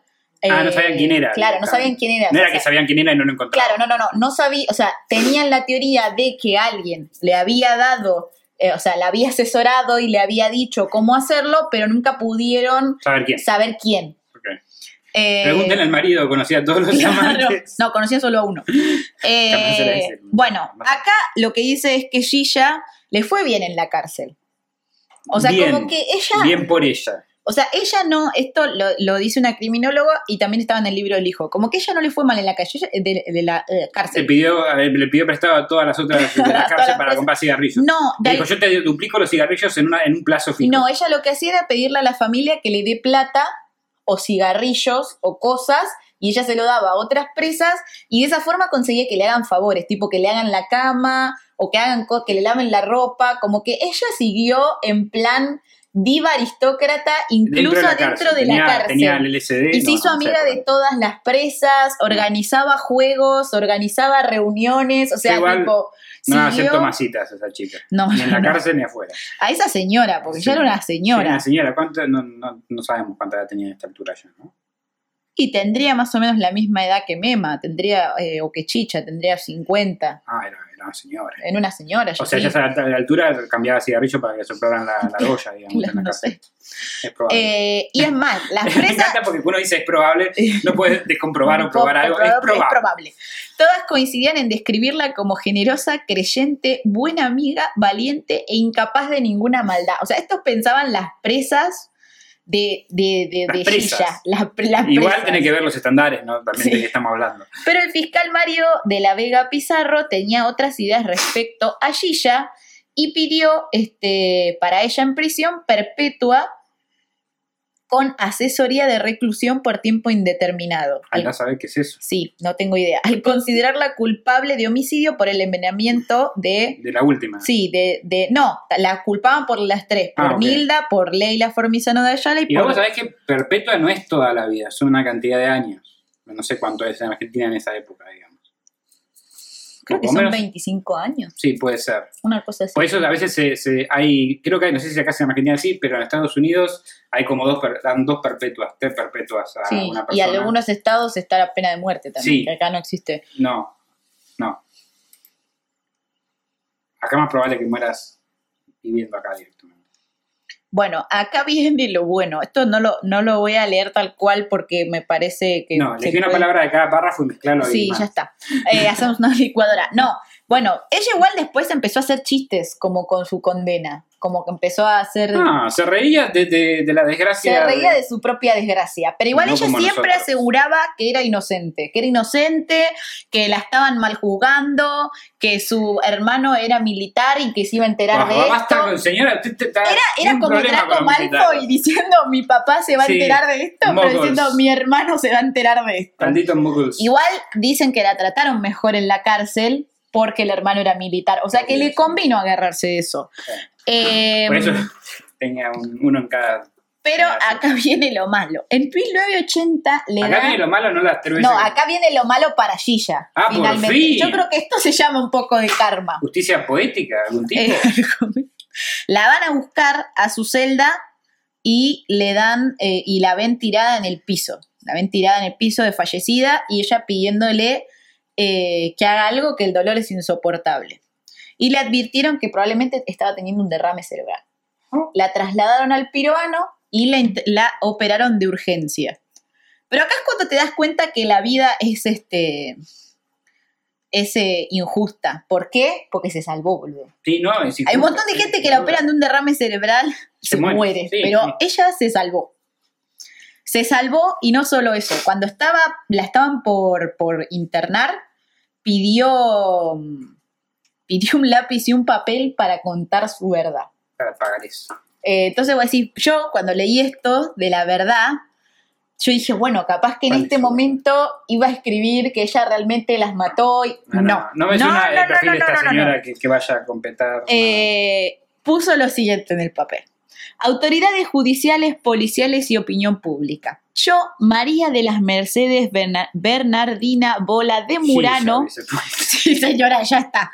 Interna Aparte, tenés un derrame cerebral, tanta gana de Sí, escribir, tantos tenés. nombres. Eso, eso siempre, menos mal que ahora cada vez hay menos nombres. Viste que antes, o algunos en mi época era nombre, segundo nombre apellido. Ahora ya hay nombre y apellido. Nombre y apellido, ya está. Muy Cort- difícil. corta la bocha. Antes eran Eh, 30 primer nombre, segundo nombre. Internada en el hospital Pirovano, en plenitud de mis facultades mentales y al de borde de mis fuerzas físicas, con mi salud Qué quebrantada, después de un largo año de detención sin motivo, Pasándola muy bien. habiendo soportado difamación, agravio, persecución e injusticia, y en previsión de que mi muerte me alcance antes de llegar a probar mi inocencia, y en salvaguardia de mi honor, y en el de los míos injustamente afectados por difusión de calumnias noticias, no, calumniosas noticias, juro ante el Altísimo, ante quien todos los que me han denigrado deberán rendir también cuentas, mi total y absoluta inocencia. He leído en algún lado que el mar tapa los errores de los marinos, así como la tierra los de los médicos. Me pregunto si alguna vez, en algún lugar y en algún caso, alguna muerte no servirá para, para tapar los errores judiciales y policiales. Sí, Sí, menos mal que firmó Sí, firmó Gillano, pero No, puso eh, María, María M. Bola de Murano, 6 del Y 5 para del tapar- Puso la fecha, 6 del 5 del 80. ¡Qué Y gana, se señora! termina diciendo, no servirá para tapar desarrollos judiciales y policiales y de deudas, obviamente. ¿no? Claro, Muertes, también. Algunas muertes. Hija de puta. Pero aparte, tanto, tanto te ibas a hacer la víctima, tanto. O sea, No, ella, es que ella te das cuenta que lo que le importaba era mantener una imagen. Sí, tal nada. cual. Eh, aparte, mirá si vas a escribir, yo me estoy muriendo, bueno, o me cago muriendo, No, no, es salvando, que- no voy a escribir tanto antes es el honor y esas cosas que, que Claro. hoy día, no sé. No, y que además alguien que tiene la, la, la, la, Y- la mente limpia no le importa, es, qué sé yo, a mí no me importaría, qué sé yo, bueno, querés pensar en nada que se No, no, pero fíjate que tiene que ver con el tema de que tiene que haber un militar en cada generación. Sí, o sí. sea, son cosas para ella demasiado más importantes que, que, que la vida misma, digamos. O sea, ¿qué van a pensar de ella en el futuro? Que por suerte quedó como asesina, no como pobrecita, no como, como ay. Tenía la mala suerte de que toda la gente a la que le debía plata moría. Bueno, acá viene algo más indignante. Puedo decir, bueno, le di un derrame Más. cerebral, karma, se salvó. Bueno, falló el karma. A causa de esto, porque la operación fue larga, pero tuvo éxito, el abogado de ella Pidió domiciliaria. seguro. no pidió domiciliaria. Puso reparos en toda la investigación y dijo lo siguiente, y voy a leer la cita porque me parece un montón. Y citó. Los forenses que encontraron restos de veneno en las vísceras se equivocaron de frasco cuando extrajeron partes para hacer el estudio. Vos decís, bueno, esto es una locura de defensa. Sí, un toque. Pará, pará, pará cinco. Sí, lo es. Es El 15 de junio de 1982, el juez le dictó la absolución. No, Con esta, con esa con esta defensa. defensa, ¿entendés? Como si fue un error, bueno, ¿qué Pero creí? es, es como, es como decir, no, se tropezó y cayó sobre la bala. O sea, Tipo, se equivoca. o sea, sin pruebas, se equivocaron de se frasquito. equivocaron el frasco, chao. Tenían frasquito y al, otro y al frasquito. juez le pareció fantástica esa defensa y dijo, bueno, la absolvemos, ya Debe está. ser que leyó la carta esta de. Sí, sí, sí, de sí. Eh, su tiempo- entonces la sacaron de la cárcel. sí, sacaron de la cárcel. Su tiempo de detenida había sido de 3 años y 45 días, Tres años por matarte, un año por persona, digamos. más o menos. Y, Y 5 días de extra, tipo. No, hay 45 Pero días. nada es para siempre. La causa siguió investigándose y en mayo de 1985, tres años después, la sala tercera de la Cámara del Crimen la condenó a prisión perpetua De vuelta. Por los delitos de homicidio calificado por envenenamiento y estafas reiteradas en tres oportunidades. O sea, también la condenaron por las estafas. Está bien. Bueno, Pero, ¿la pueden condenar dos veces por el mismo delito? Claro, porque lo que dijeron la primera vez la absolvieron de los cargos y, la seg- y después la investigación se reabrió y se pudo comprobar. Es que sí, es que yo pensaba que si, si ya, ya cumpliste tu condena, pues no te podían juzgar de vuelta Bueno, por lo se mismo. ve que se ve que no. Capaz antes no, o capaz Auto- equivocado. puede ser. Ah, Bueno, a ella la metieron la segunda vez presa, esa vez sí le dieron perpetua. Eh, La otra también igual, eh, pero duró tres años la Sí. perpetua. en 1993, no, la otra vez fue el tiempo que duró la investigación, pero no tenía sentencia. Ah, no, es que la, era- claro, no, fue Habían pedido. Claro, ah, le hab- habían pedido perpetua, pero la investigación Ah, eso, fue como- muy larga, tardaron mucho tiempo y mientras tanto Se equivocaron estaba de frasco. presa. Claro, y ahí pues, se equivocaron de frasco. Sí, sí, sí, sí. Chau. ¿Es ese frasco del veneno? No, casa. es el azúcar. No me pongas azúcar. ¡Oh, Dios! Hemos condenado a una mujer por un frasco de azúcar. ¡Pobre mujer! No, pobrecita. Mira esta carta de rendición. El abogado dijo que se equivocaron de frasco yo no tengo ningún Claro, motivo para Ese dudar es el de juez. esto. Yo no voy a dudar de esto. A mí me parece muy elocuente, muy Mira, lógico. Si alguien inventó esto, tiene que ser verdad, porque a nadie se le ocurriría venir ante mí a decir semejante estupidez. Tal cual. Bueno, listo. La absuelvo. Libre Gilla Murano. No, señor. No, señora, eh, ¿sabes lo que se llama eso? Eh, lo que yo pienso es, le pasé una platita por debajo de... Y seguramente. Ya que supuestamente la familia de ella daba plata y todo eso, no me resulta raro que haya Y sí. pagado algún juez. En 1993 se le conmutó la pena por la de 25 años de prisión. Ella tenía, dijiste, 50 por ahí. Y sí. Fue puesta en libertad No. al cumplir los dos tercios de su condena por buena conducta ¡Ah, Dios mío! el lunes 20 de noviembre de 1995. Dos tercios, igual es bastante. ¿Cuántos Sí, años son? 16 años estuvo en total. Entre la primera y la segunda vez estuvo 16 años presa. No es tanto para lo que hizo. O sea, no es tanto para lo que hizo. Había estado presa 16 años, permanecerá bajo libertad. Bueno, esto es porque es viejo, lo tomé de una cita. Acá todavía no había estado libre, pero salió en libertad en el 2003. Acá viene el punto. Ella siempre, hasta último momento, último momento, Ella inocente. dijo que era inocente. Pero en el libro, el hijo dice que la mamá le confesó que las había matado. Y hizo un, este, el capítulo es bastante interesante. No solo esto, la segunda vez que la condenaron, ella huyó. Se fue a la provincia a esconderse para que no la Todo el mundo sabe encuentren. que si te vas a la provincia no te encuentras. Fugitiva, claro, sí, sí, tal No, cual. ¿está- ¿dónde está? ¿En la provincia? ¡No! Pero al hijo y al padre los empezaron a amenazar Eh, ¿Dónde está? ¿Dónde está el Sí, empezaron a amenazar con que le iban a hacer algo a la novia del pibe o a los amigos. Bueno, Entonces él, como- él la fue a buscar. Sí, capaz que era la misma familia de las víctimas, pero bueno. Yo entiendo que la familia de víctimas estén Sí, sí. enojadas. Y, eh, era- y eran familias de plata. O sea, la única que no era aristócrata realmente era ella, pero después la gente con la que se juntaba tenía cierta posición. Ella o era sea, como un Robin dado- Hood que sacaba a los ricos para dárselo a ella. a ella misma, sus propios intereses. Eh, pero bueno, este chico en 1994 saca un libro llamado Gilla, mi madre, en donde cuenta la verdad de los hechos desde su visión. Y ahí habla de los amantes y de cómo los presentaba, les había presentado a los amantes como si él fuese hijo de, esos amantes y de esa manera ya conseguía plata. Y dice esto que me parece re interesante, cuando él le pregunta si realmente las mató, le dice que eh, ella mientras estaba fumando le dijo que sí, le dijo sí, yo las maté, confesó, y él le dijo, qué gran novedad. Lo que quiero saber es por qué te metiste en este quilombo. Qué palabra argentina. Sí, qué novedad. Em,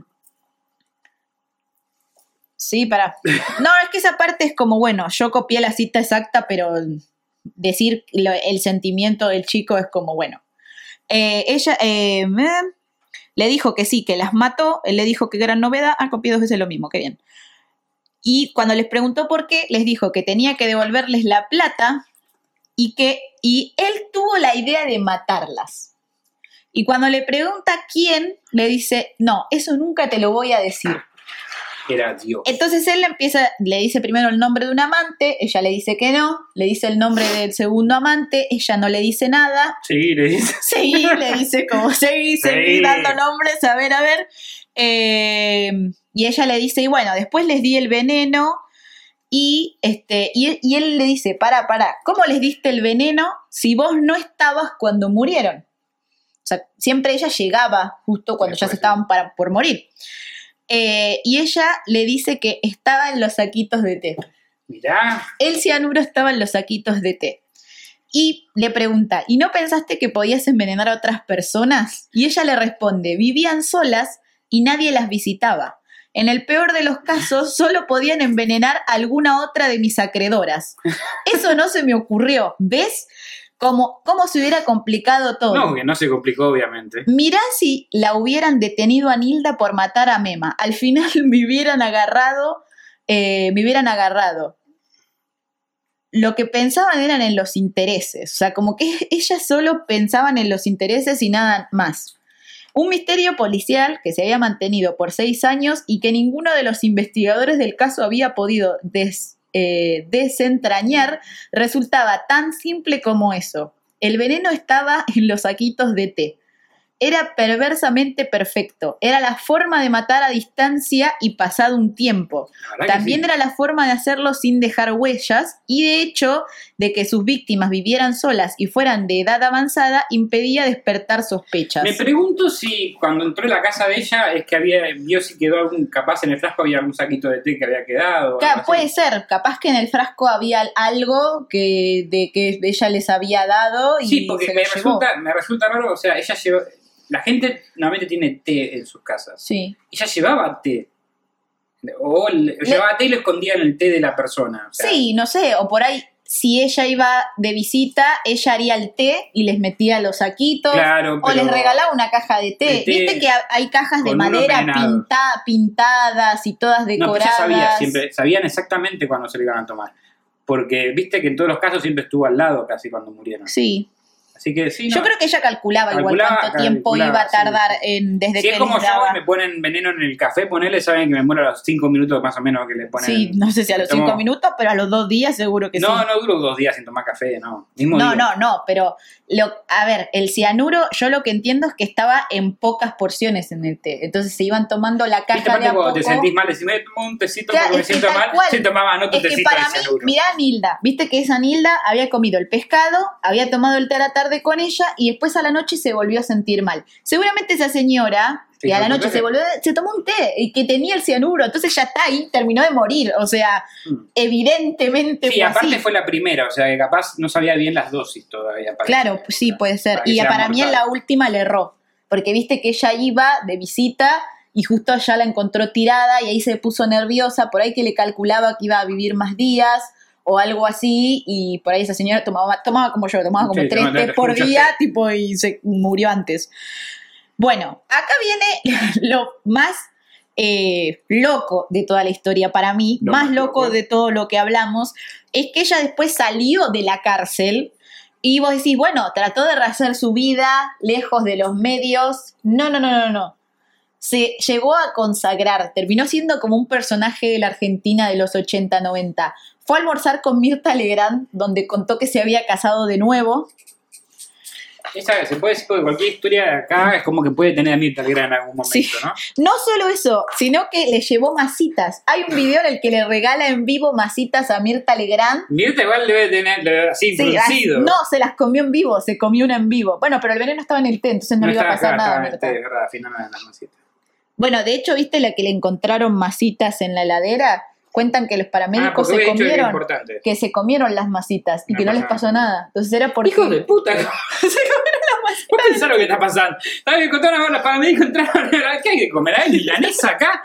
No, hijos de puta. Hay masitas acá. Se las- Menos mal que nos hicieron ustedes. Y en la, eh, cuando ella iba de visita, la que estaba caída, eh, Mema, la prima, también, viste que ella iba con un libro de historia para la nieta y un paquete de masitas. Bueno, esas masitas también se las comió, se las comieron. O sea, las masitas no tenían. las masitas no tenían nada. En el Era el final té. era el té, era el té, el, el- Té con masa. Claro, en el té había cianuro, tipo, ese era el tema. Es, que, es que, claro, se murieron porque tomaron té con cianuro. Claro, tal cual. Y no. Y, Y no y lo, y lo que entiendo es como que no es que te da una muerte instantánea, sino como que al haber pequeñas dosis Yo vas creo que el cianuro, en- según las dosis, eh, o sea, si te lo inyectaste, morís casi al toque. Y pero si tomas todos Pero los si días lo un té con cianurio, si con lo un poco de... no sé, de vuelta, no soy doctor, pero Yo creo que pasaría algo así. Vos te tomas un a té... que sepa algo Claro, sí, esto. algo de esto. Pero yo creo que si vos vas y tomas un té con un breve, eh, una breve cantidad de cianuro, por ahí no te pasa nada y te, y te descompones Sí. o te sentís mal, te tomás otro té porque te sentís mal y ahí tenés más cantidad de cianuro hasta que llega un momento que... Porque además pensá que cada vez que el cuerpo, vos te descompones de la panza o lo que sea, las defensas te bajan. Entonces tu cuerpo está más débil. Y es obvio que entra la ¿Y qué pasa si, por ejemplo, te tomas un té con masa? ¿O sos del pro o sos del, no o sos sé. del? No sé, hay que, hay que verlo en el libro con más. Este, pero bueno, nada, más allá de esto, fue a lo de Mirta, declaró su inocencia, le Obviamente. llevó las masitas a Mirta y dijo que se había vuelto a casar. Qué suerte. O sea, Eh, claro, eh, eh, el marido como que... no, el marido falleció. El primer marido, Ah, claro, Antonio no Murano. te qué No, pasó. Antonio Murano, cuando, mientras ella estuvo en la cárcel, falleció. ¿Cómo té? La histo- no, la historia de ese hombre es realmente triste porque el chabón estaba realmente enamorado de la mina, Sí, se nota. siempre creyó en la inocencia de la esposa, según lo que cuenta el hijo en el libro, siempre creyó en la inocencia de la esposa Se y que deprimió tanto, tanto, tanto de que la inculparan injustamente y de que esté en la cárcel, en la cárcel que se terminó muriendo en la cárcel, en la cárcel, me sale La- la orienta, Una cárcel. Eh, que se terminó muriendo de tristeza, o sea, pobre hombre, realmente esta señora Le pusieron el, el coso de función de tristeza. No, realmente esta señora pobre este, le destruyó la vida, destruyó la vida de su De- familia. De, su familia. de su familia, de, sus víctimas, más. sí, de sus amantes, de sus amantes, del hijo. sí, de un montón de personas. O sea, sí. Ella arrastró y De creo, Mirta no. de y no. creo que Eh, tuvo- un lindo, claro, un lindo almuerzo. encuentro, un lindo almuerzo. Eh, yo creo igual que, este, igual su vida no fue tan mala, porque No, sobre todo cuando estaba en prisión parece que la pasaba bien. no, pero además de eso, después de eso salió de prisión, Sí. fue a un montón de lugares de televisión, se mantenía de dar entrevistas. O sea, ella para dar una entrevista O le sea, mató- cobraba a o la sea, televisión. Vamos al caso. Mató a tres, per- a tres personas, eh, estafó a esas tres personas, o sea, que son dos delitos diferentes a esas tres personas, por lo menos, y solamente tuvo 16 años de prisión en total. O sea, es típica justicia argentina, Sí. funcionando como funciona la Y justicia. después se argentina. consagró como una figura bizarra. Y después, de sí, la acá- televisión acá en la argentina. televisión no sabemos a esta chica que no merecería estar en ningún programa de televisión, pero la vamos a poner acá almorzando con Mirta Legrand. No solo eso, sino que alimentó un montón de morbo, porque es como que a la gente le gustaba saber de la envenenadora de Montserrat. Lejos a la gente, al público burdo de Argentina. Qué triste esto igual como pueblo, como país, chicos, que les dé morbo saber que fue la vida de una envenenadora. Si no, si no les parece raro igual, no. no somos el único país que le gusta este morbo. No, evidentemente no. A nivel global, esto Por no- algo estamos haciendo este podcast, convengamos. Sí. Eh, es algo. O sea, pero. A ver, a- para mí es diferente, porque acá estamos haciendo la historia de esta, de esta Gilla, de la Topo Gilla, pero no estamos hablando bien de ella, no estamos dando No. flores, ni la estamos invitando a almacenar, ni a No, ya almorzar. falleció igual, así que Mirta. sería difícil invitarla. Trae la no ouija. imposible. Bueno, trae la ouija. Este- Shisha. Gilla, y Shisha y te. este, Ay, masita, Shisha. Pero eh, nosotros estamos dando a conocer la historia para gente que no conoce, porque yo te voy a ser sincero, no veo televisión, no veo noticias hace muchos años. Y no sé, más allá de por nombre no conocía el caso, eh, lo poco que sabía era muy, muy, muy poco. Y me parece interesante que, se sepa de- de- del monstruo y de qué tan mal funciona nuestro sistema en general. Porque si no había casi duda, porque fue condenada, y salió en dos tercios de su coso, que el perpetuo eran 25, eh, ella hizo dos tercios y salió, no sé, tuvo 16 años en total. En realidad es- estuvo, los, las prime- la primera vez estuvo Tuvo tres tres años. años, O sea que después de después tuvo 25 solo 13. cumplió 13. Y además de eso, esa absolción, porque, ay, se equivocaron de frasquito. O sea, Sí, que, no. ah, bueno, la absolveré. O sea, dale, ¿qué? No, bueno, eso te digo, para, mí, en- está bien, lo que decía yo al principio puede ser que como, como los casos fueron aislados y no había conexión entre ellos, los policías, como el caso de difunción, no hubo... No hubo Es que no hubo, es que no denuncia. Pero una vez que ya se, destapó ese frasco, eh, no veo cómo Ese frasco de cianuro. ese, ese, que- ese frasco que se equivocaron cuando hicieron la autopsia, este, yo no veo cómo puede fallar en, en que esa, esa, esa persona no tendría, tendría que haberse pudrido Sí, en la en la cárcel. Porque arruinó demasiadas vidas para, para No, salir a- comer con Mirta. Legrand. Mirta Legrand, si me estás escuchando, ¿por qué no te das un poco la concha de tu vieja? Ah, eh? En, una, en esa época, Mirta Legrand, supongo que por un punto de rating, sí, ese es el tema. hacía un Ese ciclo de entrevistando es asesinos. Que de hecho hay un video de Mirta, un meme que dice, ¿y por qué lo asesinaste? ¿Nunca lo viste? No, Que hay un video de un meme que pero a ella está... no le dice eso, porque ella nunca, nunca No, no, no se lo dice a, Gilla, se lo dice a otro. Tenía, creo que tenía como un ciclo. Pues yo era muy chica, estamos ¿Él, hablando de los él 90. invitaba asesinos? Eh, sí, Y invitaba. aceptó esta diciendo que soy inocente, pero yo voy igual porque con Mirta. Es que ella cobraba, ella vivía de esa manera. A ver, ella no había trabajado antes de casarse, no había trabajado durante el tiempo que se casó. Estuvo, se casó ¿Vos con te das cuenta de lo que estamos diciendo? Esta mujer mató a tres personas y vivía de su fama. Sí, exactamente, vivía de dar entrevistas después. Hermoso mundo el que vivimos. Hermoso país. No solo eso, se casó. que, que para mí se- en otros países hubiese pasado Sí, parecido. se casó, se casó, que fue, fue a lo de Mirta a contar recontenta, que había restablecido su vida, que se había reinsertado en la sociedad y que se casó. O sea, Mirta es un ejemplo. O sea, hay muchas personas que la haber invitado y sacado provecho, digamos. Sí. Eh, y la semana siguiente, al programa de Mirta Legrand va el marido de ese momento de Gilla y el hijo. Y el marido dice que iba a pedir el divorcio porque no sabía que ella era Gilla Murano. O sea, le había mentido.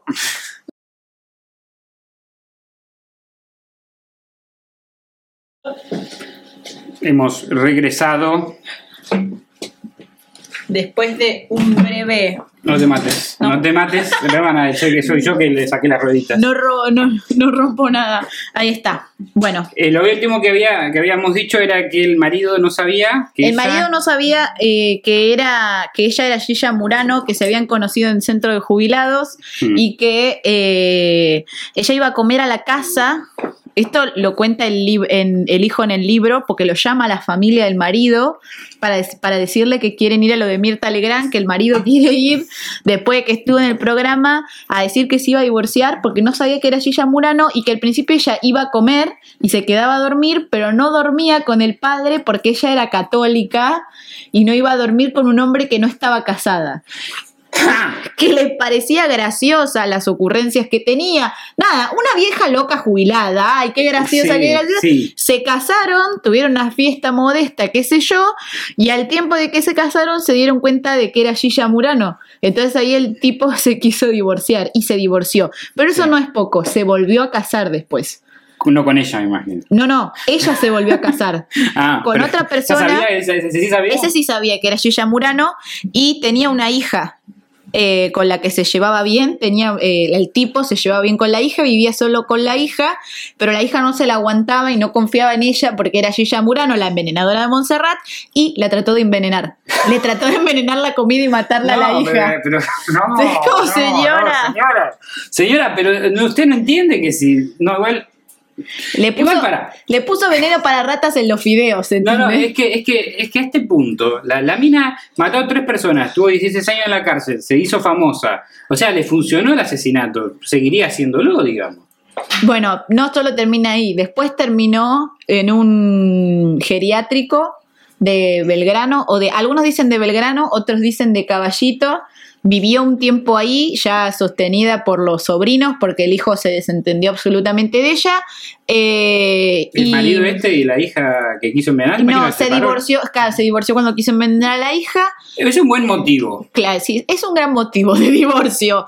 Eh, y bueno, nada, y al final se ter- eh, dio, siguió dando entrevistas, iba a comer a la confitería de las Violetas, que es una confitería Sí, muy sí, sí. famosa de Almagro.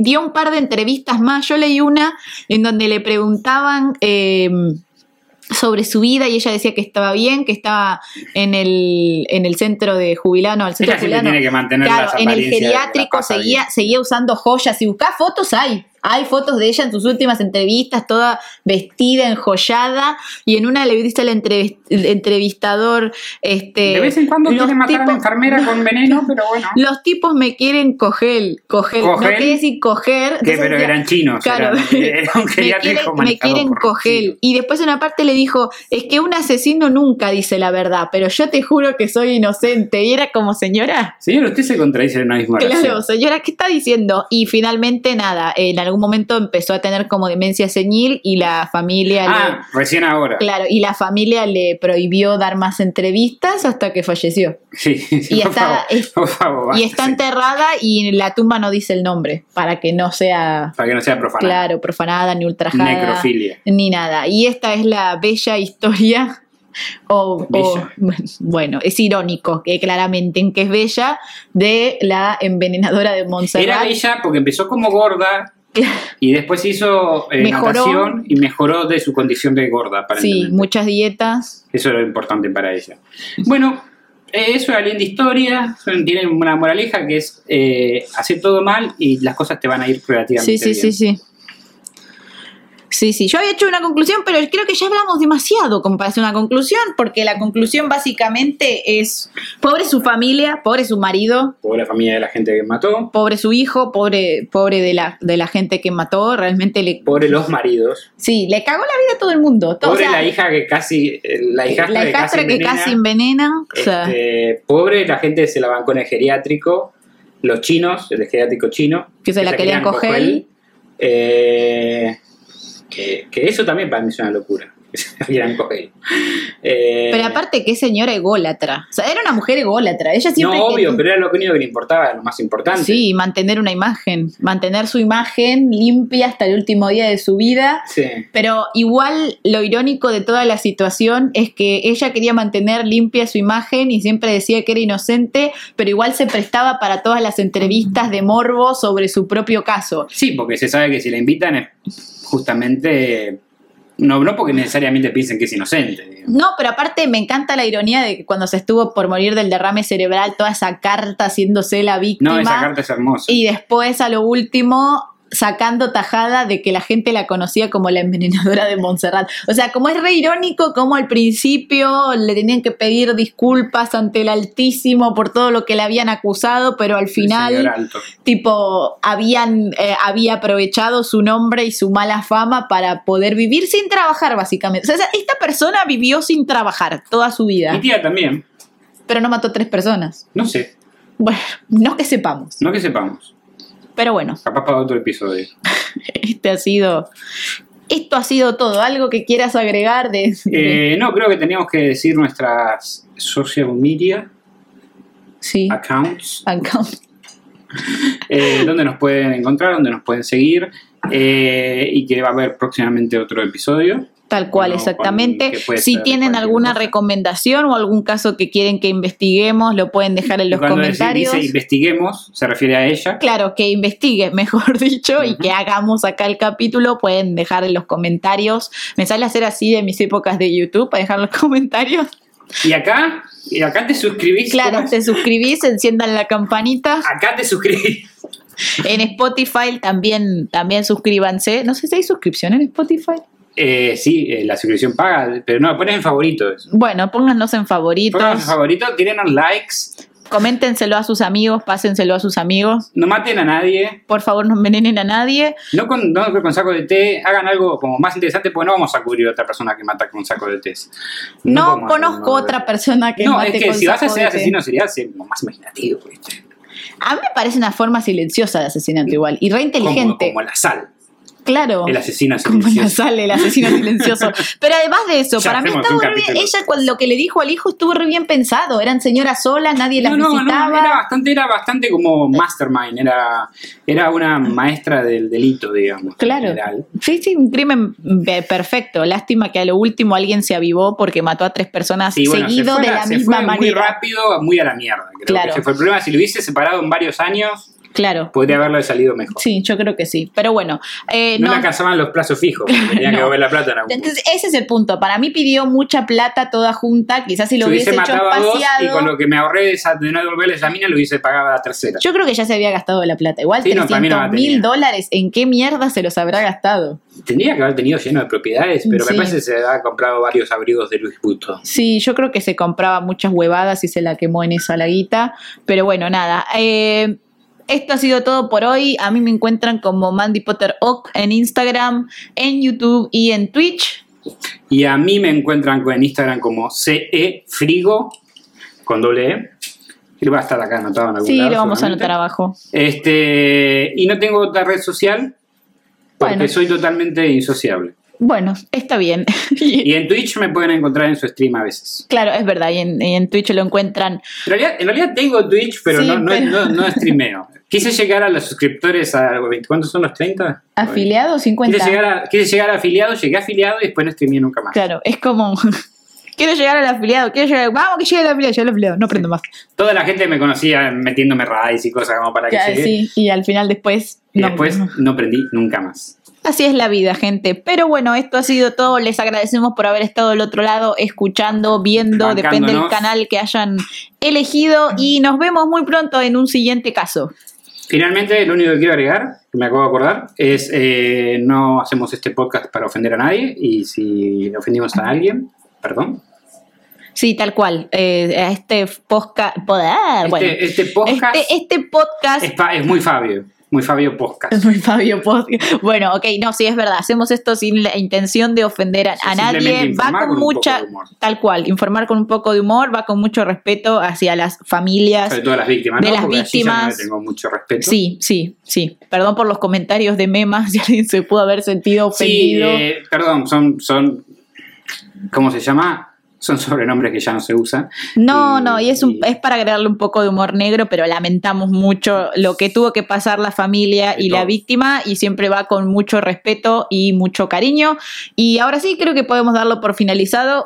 Esto ha sido todo y nos vemos en el siguiente capítulo. Bye. Hasta la pista.